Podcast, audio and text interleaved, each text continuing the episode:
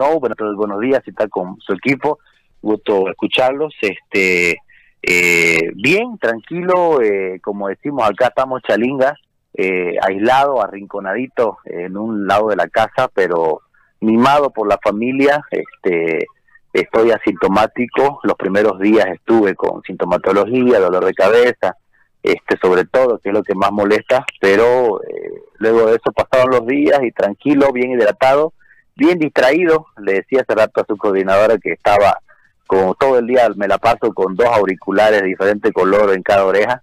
Eh, un lado conectado a la computadora porque estoy con Skype, con Zoom, con las reuniones virtuales con el equipo todos los días con diferentes equipos que tenemos. Y en la otra oreja lo tengo al celular contestando las llamadas. Este, así que pensé que iba a estar echado en camita viendo Netflix. Este, este, mientras hacíamos algunas llamadas de seguimiento con el equipo, pero no, esta epidemia requiere que estemos, este, continuemos estando 14, 18 horas este, al frente de la computadora, utilizando tecnología. Gracias a Dios puedo pagar un punto wifi, entonces tengo este, una buena banda y estoy todo el día pendiente de la situación, de las provincias, con la gente, con los directores, con prensa, este, y bueno, lo que hasta donde podamos lo vamos a continuar y nervioso porque estoy encerrado, no me gusta el cautiverio, estoy acostumbrado al, contacto de la gente. Y bueno, por eso también hemos enfermado, ¿no? Por estar ahí en primera línea, este, siendo un poco más exagerado de lo que debiéramos ser. Ahora, doctor, le voy a plantear un conflicto, qué, qué pena que, que le interrumpamos un poquito el tema de la, de la, del aislamiento pero como nos ha dicho que está conectado, debe estar manejando los conflictos todo el tiempo. Entonces, ayer hubo un tema con el San Juan de Dios eh, de, que parece desnuda una falta de, un plan estratégico en la acción por los pacientes de, eh, con problemas neumonales. Y por el otro lado, anoche hay un problema en el hospital japonés también, por el número de casos positivos, según lo que nos han dicho los médicos allí. Y, es más, salió una voz eh, que me parece imposible en estos momentos de hacer una cuarentena del hospital y demás. O sea, son dos conflictos en dos íconos de la salud de Santa Cruz, el Hospital San Juan de Dios y el Hospital Japonés. Si nos puede usted contar qué es lo que sucedió con el, um, San Juan de Dios y qué es lo que sucede dentro del Hospital eh, japonés. Bien, eh, bueno, eh, primero en el tema del, del, hospital, eh, del hospital San Juan de Dios, para empezar, plan existe ya hace tiempo atrás. El problema está en que no siempre se puede tener la seguridad de que funcionen o que aparezcan algunas situaciones complejas como las que hay que obligadamente explicar. Este, el tema de la necesidad y la decisión de mover o trasladar eh, el servicio de neumología a un mejor lugar es algo que viene hace tres años y viene desde que yo incluso estaba como gerente del San Juan de Dios y se lo digo con toda precisión y tranquilidad y además con responsabilidad, este, porque el lugar en el que están eh, no es que sea malo, pero se necesita dar este, mejores condiciones en el aspecto incluso de fortalecimiento de ítems, de laboratorio, hemos tenido siempre una complicación que eh, con, los pacientes por la cantidad de pacientes que llegan y San Juan de Dios es el único lugar donde llegan los pacientes con tuberculosis y estaban siempre ellos este, solos en camillas, en, en un pasillo de la emergencia. Esa situación siempre fue complicada este, y además que no es adecuado para el paciente. Entonces, el servicio de neumología se mejoró en el lugar en que está actualmente pero luego eh, se dio la necesidad de, trasladarlo eh, a otras intenciones, otros años, eso es indudable. Yo creo que eh, los colegas o el sindicato de trabajadores, que son los que han generado también esta situación de oposición eh, al traslado, se han quedado con la idea antigua, la idea antigua donde se manejaba anteriormente de que la patología de tuberculosis no era una patología de tercer nivel, sin embargo, eso evidentemente está fuera de contexto, ¿no? Eh, la patología y las enfermedades no son todas exclusivas de un solo nivel. El que le da el nivel es el grado de complejidad que se utiliza para resolver un problema. Entonces, eh, los pacientes con tuberculosis no solo tienen tuberculosis, son pacientes que tienen otras enfermedades de base complicadas, quirúrgicas, de todo. Eh, pero la necesidad y la oportunidad, sobre todo ahora, de contar con un, con no solamente uno, sino varios lugares que el gobierno municipal ha cedido a la gobernación mediante convenio, entonces nos permite la oportunidad de crecer. Un hospital San Juan de Dios que lleva, casi digo centenares, decenas de años que no puede crecer el número de camas. Ahora, este, con el DM10 vamos a poder crecer el número de camas. Lo que están, eh, me da pena eso que lo desinforme eh, algunas personas del sindicato, este, no es de ninguna manera sacarlos de ahí para bajarlos de nivel, para disminuir su atención, por el contrario, lo que se necesita es tenerlos en un lugar en el que podamos fortalecer. Me explico. El DM10, para empezar, es una infraestructura nueva, ¿no? No es como la taperita donde están ahorita ahí en neumología, que hay que hacer algunas mejoras este, el DM10 es un lugar nuevo, construido por la alcaldía. La verdad que es un lujo, lo hemos visto. No sé si ustedes tienen imágenes, se las puedo pasar más tarde, estimado Gary. Las imágenes del lugar, es un espectáculo. Tiene un área de laboratorio muy, muy amplio, muy bueno, con equipamiento ya. El DM10 ya tiene su laboratorio propio.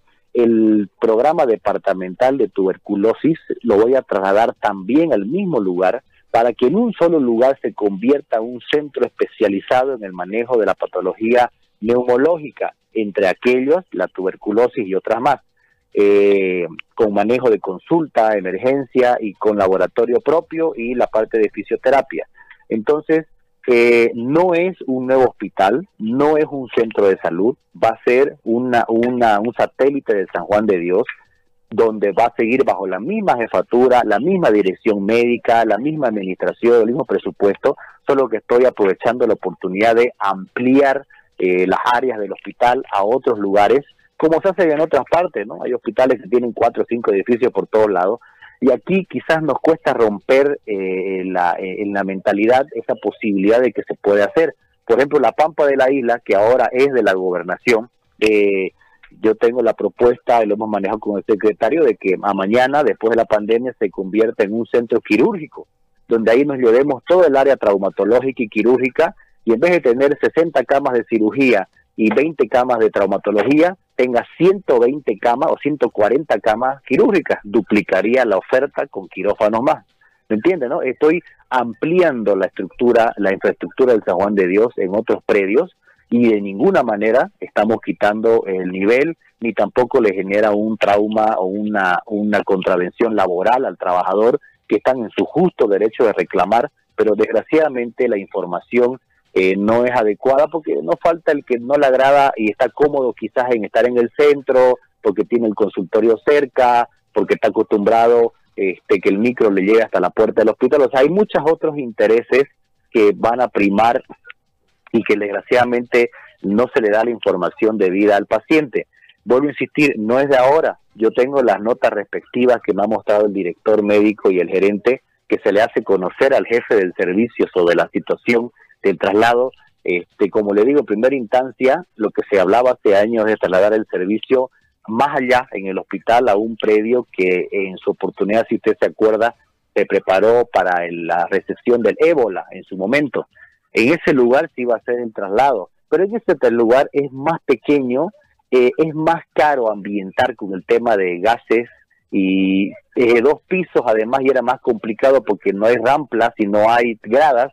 En cambio en el DM10 eh, hay rampla, hay laboratorio, hay infraestructura, hay área de lavandería, hay, hay área de cocina, es decir, es una infraestructura que les va a permitir más bien tener una mejor atención a los pacientes con eh, tuberculosis. Además, que ya he conseguido eh, eh, los ítems que necesitaba el servicio para neumología y para medicina interna para asegurar fortalecer el servicio. Ahora, doctor, en este marco, lo que hablábamos hace un momento con uno de los médicos es que, ¿por qué hacerlo el traslado en medio de la pandemia, entendiendo que se puede arriesgar durante el traslado? A los eh, enfermos de tuberculosis. Eso en una instancia. Y la segunda parte que él nos explicaba es que eh, en este tipo de enfermedades se requiere del complemento de otras especialidades eh, no solamente con laboratorios, sino también en el tema del concurso de otros, de otros médicos, de otros especialistas. Eh, le, hablo, nosotros no somos médicos y obviamente vamos atendiendo las versiones y en base a eso formamos una idea. Eh, en ese marco, doctor, yo creo que lo que usted plantea está bien orientado, pero no habría una contradicción porque se entiende que el resto de las especialidades en caso de una complicación de un, de un paciente complementarían la atención? Pero claro, a ver, es que yo depende de qué lado me quiera colocar para buscarle hacerlo positivo o negativo, y lo entiendo muy bien que va a depender de justamente la, la, la, la versión, la información que uno reciba, y es como le digo, ¿no? lamentablemente en estas situaciones pueden primar otros tipos de intereses, que sea durante la pandemia es una circunstancialidad, porque como le digo, hace tiempo atrás ya estaba listo hacer el traslado, no es de hoy día, es más, le doy un dato, y debo tener yo en algún lugar las fotos y las imágenes de hace, debe ser de enero, enero debe ser, o inicios de febrero, enero, cuando no teníamos, eh, eh, en enero teníamos, y medio que estábamos empezando a escuchar, ¿no es cierto?, del COVID, y ya eh, en varios vehículos nos fuimos al DM10 porque no había restricción, no había cuarentena. Y hemos ido con trabajadores, hemos ido con la parte médica, he ido con el director médico y yo estaba presente y nos hemos ido al DM10 a mostrarles al servicio de neumología el lugar. Y la respuesta de los trabajadores y las enfermeras, ¿sabe cuál fue?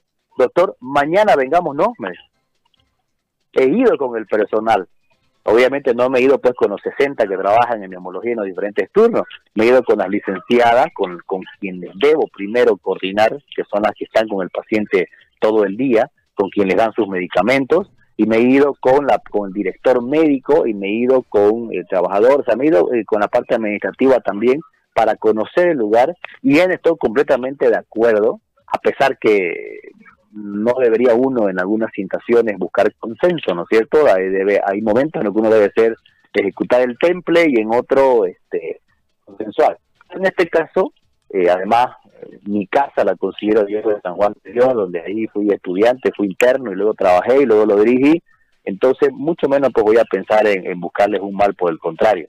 Entonces, ya debió haberse hecho el traslado en enero, pero tuvimos unos problemas legales con el gobierno municipal en su momento que no pudimos coordinarla adecuadamente. Sin embargo, dos meses después, este, ya hemos logrado subsanar los temas legales. La alcaldesa ha, públicamente dijo el, hace tres semanas atrás, se tiene la nota por ahí, la alcaldesa desde ese lugar este, explicaba a la prensa de que este lugar va a ser entregado para eh, a áreas de especialidad de medicina interna del San Juan de Dios. Ya se habló en prensa sobre el traslado de algunas áreas del San Juan de Dios este, a ese lugar y que no van a ser COVID. Entonces, eh, esto ya viene de hace mucho tiempo y el problema ha sido, como le digo, dos o tres personas que no les agrada la idea, pero eh, lamentablemente, aunque no les agrada, debe cumplirse.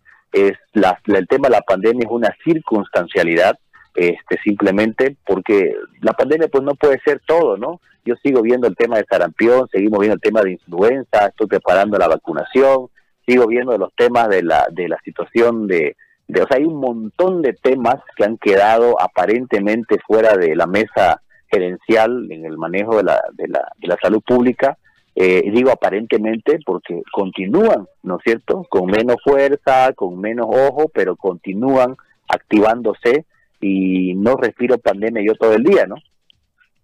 Ahora, doctor, en, en este en este marco entonces eh, la, la, la, situación viene de un tiempo a esta parte y se iba a ejecutar después de haber logrado el acuerdo con el, para entenderlo digo, después de haber logrado el acuerdo de la sesión del, del sitio del hospital con la alcaldía. Claro, era, ese, ese era el único obstáculo, un tema legal a efectos del, del tema de la inversión, ¿no es cierto? Este, este tema ya estaba, como le digo, muy bien conversado. Y lo que le estoy diciendo este, no es ninguna novedad del tema de la Pampa de la Isla, ya estaba pensado y previsto, incluso hablado con el anterior ministro en su momento, este, para poder eh, eh, no buscar la autorización, sino consensuar las ideas y teníamos aprobación del ministerio en esta situación el programa nacional de tuberculosis, Nosito conoce también de la situación. Imagínense, este, el programa departamental de tuberculosis ha recibido un fortalecimiento en equipamiento y en pagos de personal para fortalecer el diagnóstico y la investigación. La Universidad John Hopkins hace investigación por el tema de tuberculosis. Eh, hay otras universidades internacionales que apoyan con el equipamiento para mejorar el tema del diagnóstico con una patología que está creciendo en Santa Cruz, una patología que es muy preocupante porque dejó de ser una patología de, de la, de la pobreza y es una patología simplemente del hacinamiento y de la de conglomerado de personas y del mal manejo de la higiene respiratoria. Entonces, eh, y ahí en, el, en, el, servicio de neumología tenemos nosotros eh, pacientes que lamentablemente están incluso con, eh, con una resistencia a los medicamentos con tuberculosis y utilizan líneas de medicamentos muy caras que el programa nacional lo da gratuitamente, ni siquiera es un gasto que hace la familia. ¿no? Entonces, todas esas situaciones, lo que queremos nosotros es mejorarlas, pero es circunstancial. Yo no voy a desaprovechar el momento de continuar, ahora que tengo la, la, sesión de la alcaldía, de poder aumentar el número de camas este, del Hospital San Juan de Dios. Si lo ven macro, es perder la oportunidad de aumentar el número de camas y luego de eso hacer un buen uso del lugar que se está quedando que yo le puedo mostrar hasta el plano este, de la, de la, y el cálculo estructural que se hizo eh, para que en el servicio de neumología, una vez hecho el traslado, se pueda este, hacer la ampliación de la emergencia del San Juan de Dios, un lugar de trauma shock con habilitar más camas, terapia intensiva de emergencia, porque la terapia intensiva eh, del San Juan está a tres metros del servicio de neumología. No cuesta nada juntarla a las dos, ¿no es cierto? Y tener un gran centro de, terapia intensiva, adicionándole 30 unidades más, y vamos a tener la terapia intensiva más grande del país, este, como que ya la tenemos con 17 unidades en el San Juan. Entonces, hay muchas cosas en el plan maestro del mismo hospital que ya están detalladas, pero que no a todos les agrada pensar a futuro y están preocupados de cosas muy, muy eh, de nimiedades, le llamo yo, que lamentablemente en la sumatoria de esfuerzos y de gritos y de masa genera nomás una situación de oposición y evidentemente pues antes ayer me íbamos a mandar a los policías, ¿no es cierto?, a estar en todas esas. No nos queda otra que frenarnos en un momento, volver a conversar, este, llegar a lo, al, al entendimiento, no puedo decir acuerdos, sino a los entendimientos y luego proceder con lo que estaba planificado, ¿no? Muy bien. Y en el tema del, del, del del japonés? ¿Qué sabe del japonés en relación al tema? El tema, el tema japonés recién lo estamos investigando. Recién a, la noche he tenido la, la, información en base a los reportes de Cenetrop, este, con la situación de algunos casos este, positivos en el personal de salud.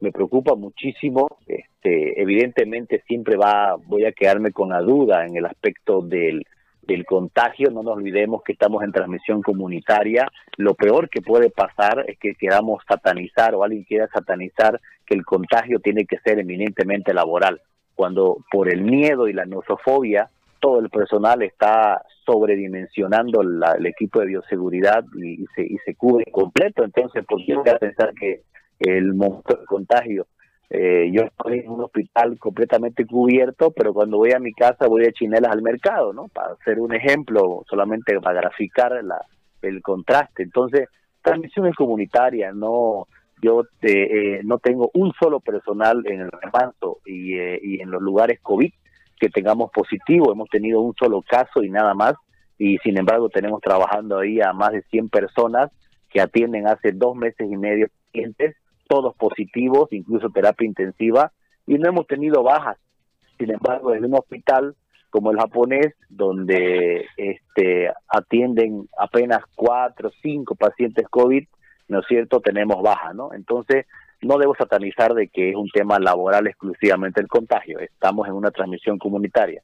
Si nos preocupa, hemos empezado anoche eh, con base al listado que nos manda la dirección médica con el equipo de referencia del CEDES a empezar a verificar los lugares en los otros hospitales y en los centros de aislamiento donde podemos hacer una evacuación de los pacientes de manera paulatina en la medida que eh, vamos a tener que eh, contar con menos personal en el japonés este, para poder eh, seguir enfrentando la emergencia eh, no es solamente por COVID, porque el personal que tengo entendido está con, entrando en baja, este, no es personal que atiende exclusivamente COVID, ¿no? El japonés y el San Juan no son hospitales exclusivos COVID, son hospitales de tercer nivel que se han preparado con unidades de aislamiento, pero siguen funcionando para toda la población. ¿no?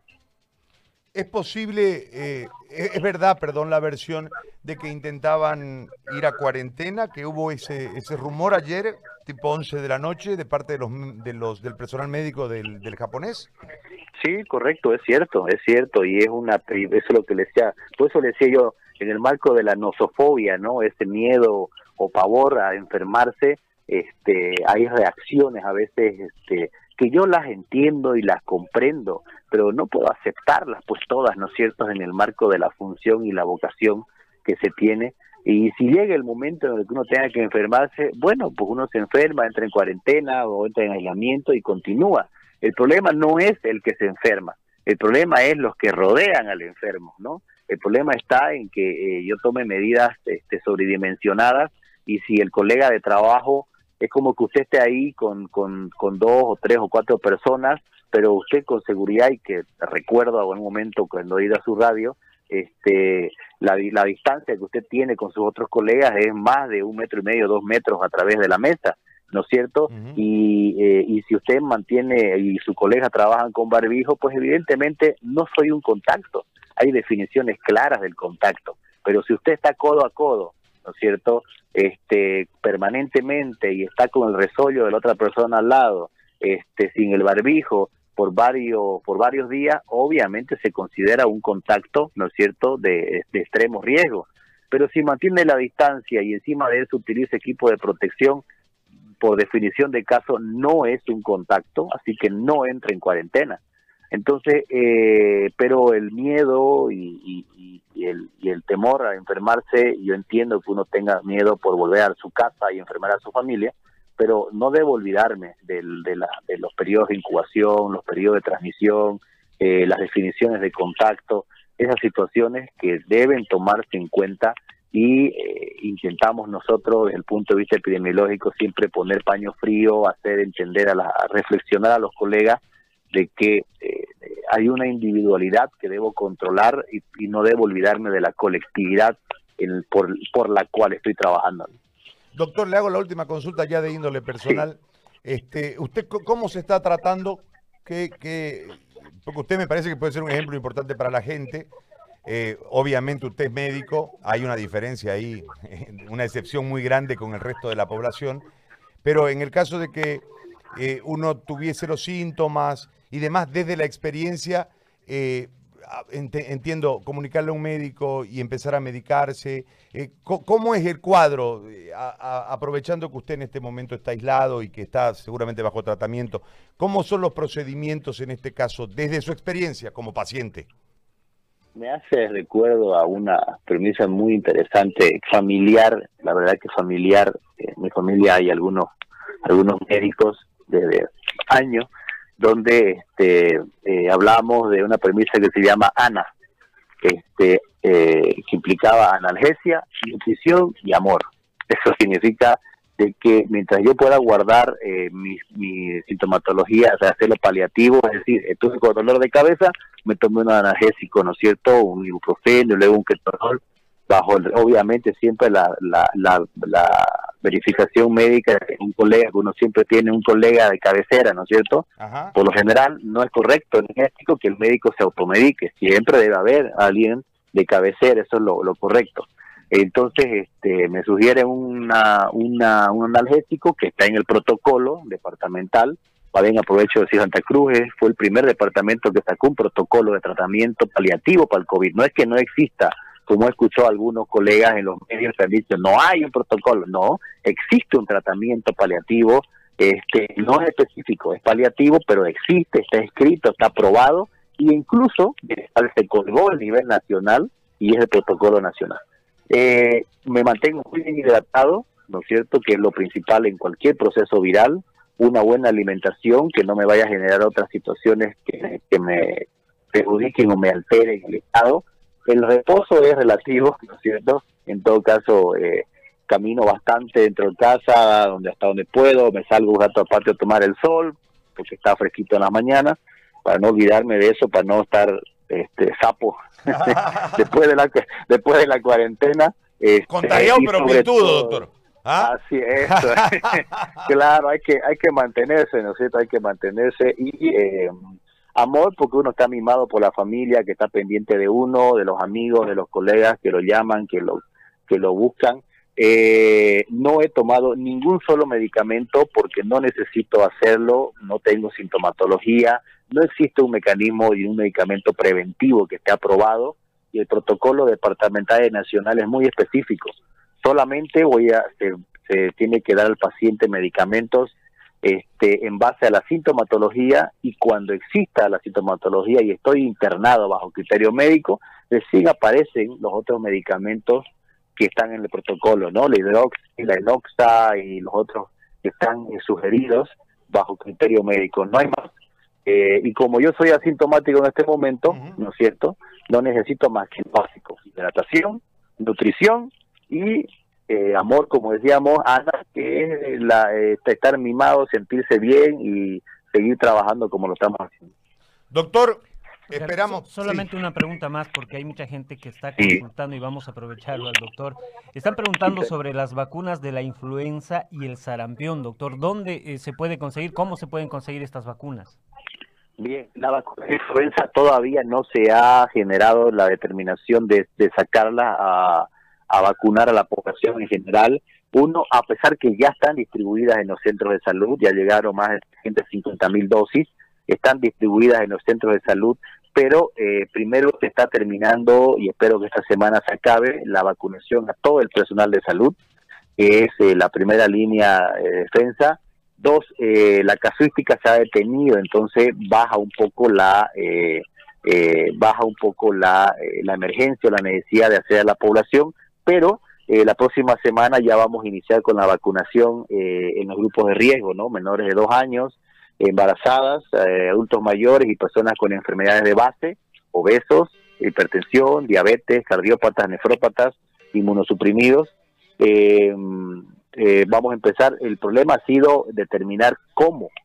Entonces, porque lo que menos podemos hacer es decir a la gente vaya a vacunarse y vamos a romper la cuarentena, la gente va a ser arrestada, ¿no es cierto? Entonces, por eso es que se ha cambiado la forma de hacer en el caso de las de sarampión, eso no hay una campaña específica. El sarampión, la vacuna de sarampión siempre ha estado en los centros de salud. Nunca hemos tenido un problema de cobertura.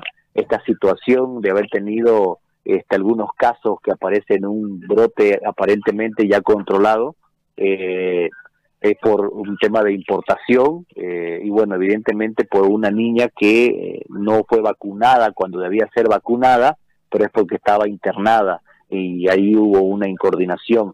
Entonces, eh, pero nos dice permanentemente el riesgo que existe, considerando que Brasil tiene epidemia ya hace tres años, con muchas muertes y con muchos casos, y nosotros el escudo epidemiológico que tiene Bolivia y el departamento sobre todo, es porque se cumple la vacunación, porque las madres y los padres responsablemente acuden a los centros, pero justo una niña que no se vacunó, justo le tuvo que este, ser, este, relacionarse con el virus que ha circulado en algunos de los hospitales por el tema de la migración, los estudiantes y, la, y que ya hemos decidido tomar eh, recaudos al respecto.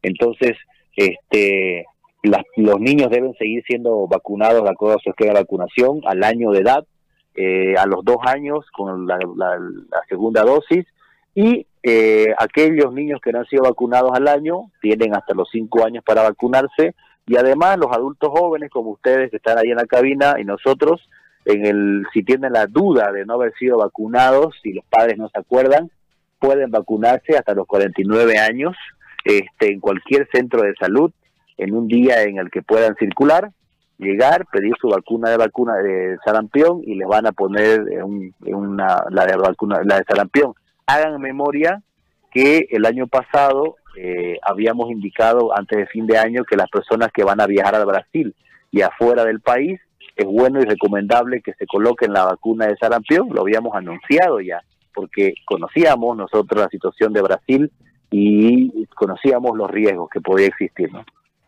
Doctor, ahora sí, lo dejamos en, libertad dentro de su aislamiento, que pasen los días y que termine todo esto y podamos seguir eh, eh, conversando. Le mando un abrazo, doctor. Mejórese, que Dios me lo guarde. Chau. Gracias, muchas gracias igualmente y protéjanse, por favor.